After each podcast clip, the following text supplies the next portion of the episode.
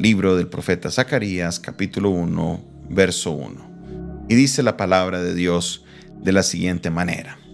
En el octavo mes del año segundo de Darío, vino palabra de Jehová al profeta Zacarías, hijo de Berequías, hijo de Ido, diciendo, Se enojó Jehová en gran manera contra vuestros padres. Diles pues, así ha dicho Jehová de los ejércitos, volveos a mí, dice Jehová de los ejércitos, y yo me volveré a vosotros, ha dicho Jehová de los ejércitos. No seáis como vuestros padres, a los cuales clamaron los primeros profetas diciendo, así ha dicho Jehová de los ejércitos, volveos ahora de nuestros malos caminos y de vuestras malas obras, y no atendieron ni me escucharon, dice Jehová. Vuestros padres, ¿dónde están? Y los profetas, ¿han de vivir para siempre? Pero mis palabras y mis ordenanzas que mandé a mis siervos los profetas, ¿no alcanzaron a vuestros padres? Por eso volvieron ellos y dijeron, como Jehová de los ejércitos pensó tratarnos conforme a nuestros caminos y conforme a nuestras obras, así lo hizo con nosotros. El profeta Zacarías está trayendo una palabra justo en el medio de la reconstrucción del templo que estaba dirigiendo el, escriba Esdras.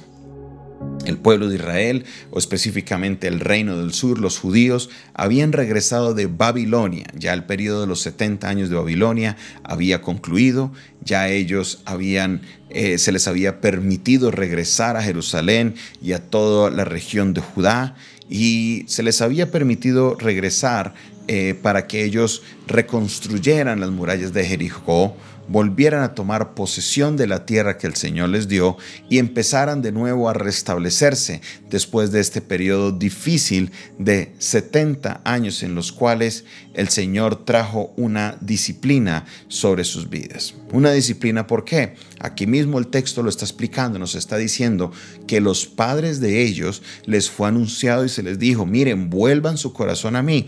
Y lo debemos ver en muchos de los casos que se presentaron antes de el exilio profetas que llamaban la atención a Israel les decían, miren, vuelvan su corazón al Señor, vuelvan su corazón al Señor. Pero los, los, judíos tenían su corazón duro, se iban detrás de sus deseos, iban detrás de la idolatría, iban detrás de todas las cosas que traía junto con eso. Se olvidaron de el Dios que les sacó de Egipto y Dios les envió y les envió y les envió la advertencia. Y les dicen, ¿dónde están los profetas? Pues sí, es cierto, los profetas ya no están. ¿Dónde están sus padres? Pues sí, los, padres tampoco están, pero ¿sabe que La palabra que yo di por medio de los profetas sí se cumplió, sí alcanzó a sus padres. Por esa razón eh, fueron llevados a Babilonia y permanecieron allá por 70 años. Esta es una manera de Dios decirles, ¿recuerdan esta disciplina? No se les olvide. ¿Por qué fue esa disciplina? No se les olvide por qué razón pasó todos estos 70 años. 70 años de dolor, 70 años de, dificultad, 70 años de estar exiliados en una tierra extranjera. ¿Todo por qué? Porque el pueblo de Israel, quien era el pueblo de Dios, le había dado la espalda a su Dios. Dios es un Dios paternal, es un Dios padre, un Dios que cuida de nosotros, un Dios que cuida de nuestra creación. Pero como un Dios que padre que cuida de nuestra creación, Él vela por el bienestar de nosotros. Y como todo padre, llama la atención, llama la atención y llama la atención. Pero llega un momento en el cual ya no se puede llamar la atención y toca tomar medidas más drásticas. Nosotros como padres conocemos muy bien de lo que está hablando el texto. ¿Por qué razón? Porque somos así. Llamamos a nuestros hijos.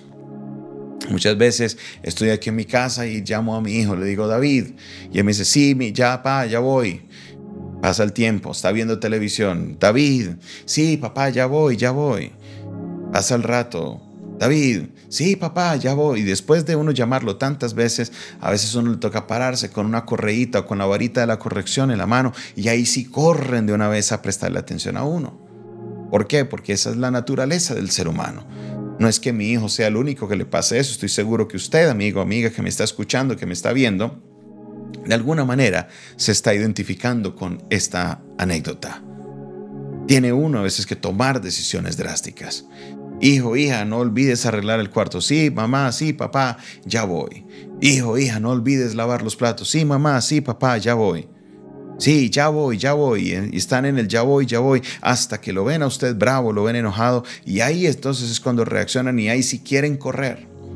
Zacarías les está diciendo esto, ojo, ojo, Ojo porque sus padres no atendieron mi voz y a raíz de esto les vino a ellos esta disciplina, les vino a ellos este tiempo, el cual no fue muy agradable a ellos. Y por eso que terminan diciendo, conforme a nuestras obras, Dios ha decidido tratarnos. Conforme a nuestras obras, así lo hizo con nosotros. En otras palabras, ya su misericordia llega a un punto en que Él necesita, no es de que se le agotó la misericordia, no, sino que Él en el ejercicio de su misericordia tiene que llevarnos por unas medidas más drásticas. ¿Cómo así, pastor? Yo no entiendo eso. Claro que sí. Porque si tú continúas en tus malos caminos y Dios no interviene, las consecuencias van a ser peores.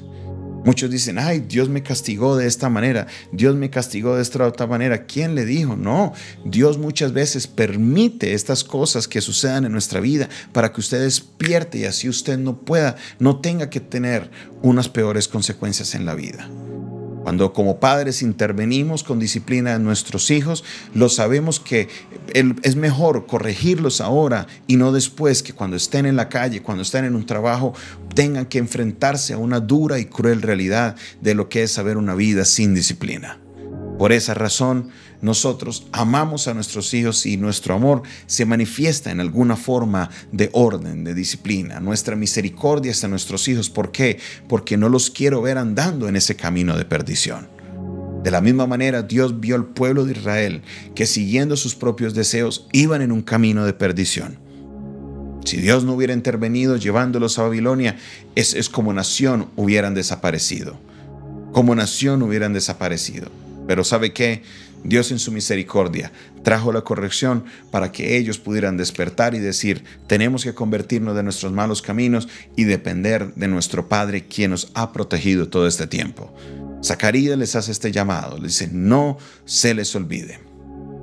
Amigo, amiga que me estás escuchando, posiblemente el Señor ha venido llamándote y diciéndote hace mucho tiempo, vuelve tu corazón hacia mí. Has venido buscando de la palabra, has venido eh, tratando de hacer las cosas, pero sabes muy bien en tu corazón que no te has entregado del todo al Señor. Hoy lees la Biblia, mañana estás pecando, hoy lees la Biblia y piensas que si pecas y rezas, entonces empatas y qué equivocados estamos. La entrega al Señor no es a medias. La entrega al Señor debe ser una entrega total. No puedes estar el fin de semana de rumba y el domingo pretender que porque te conectaste a una transmisión o porque hiciste el esfuerzo de ir a una iglesia ya de repente todo quedó saldado. No. Necesitamos vivir en santidad. Necesitamos volver nuestro rostro al Señor. Y Dios te ha venido hablando de muchas maneras, creyendo o queriendo de que tú vuelvas tu mirada a Él para evitarte algo peor más adelante. Pero sabes que te has hecho el de la oreja sorda el de la oreja mocha. Te has hecho como el que no oye. Pero el Señor hoy utiliza este medio, este mensaje, para que vuelvas tus ojos a Él. Para que te arrepientas de tus malos caminos y busques de, Él. De Él y solamente de Él. La religión no te va a traer ninguna respuesta. Él es quien puede traer la verdadera transformación a tu vida. Así que hoy yo te invito para que realmente vuelvas tus ojos al Señor y te entregues tu vida por completo a Él. Si tú lo quieres hacer conmigo, quiero invitarte para que hagas la siguiente oración conmigo. Padre Celestial, gracias te doy en este día por la oportunidad que tengo de reconciliarme contigo. En este día reconozco que he fallado, reconozco que he pecado, reconozco mi Dios que mi pecado y mi condición de pecador me separan de ti. Por eso hoy te pido perdón por mis pecados. Por eso hoy te pido perdón y me arrepiento y recibo a Jesucristo como mi Señor y como mi Salvador. Me reconcilio contigo y vengo a tu presencia para que hagas tu voluntad, mas no la mía. En el nombre de Jesús te entrego mi vida totalmente. Amén y amén. Si hiciste esta oración por primera vez o hoy te reconciliaste con el Señor, te invito a que te comuniques conmigo. 316-617-7888. Estaremos orando por ti para que puedas permanecer en el camino del Señor. Esta fue una producción del Departamento de Comunicaciones del Centro de Fe y Esperanza, la Iglesia de los Altares, un consejo oportuno en un momento de crisis. Se despide de ustedes su pastor y amigo Jonathan Castañeda,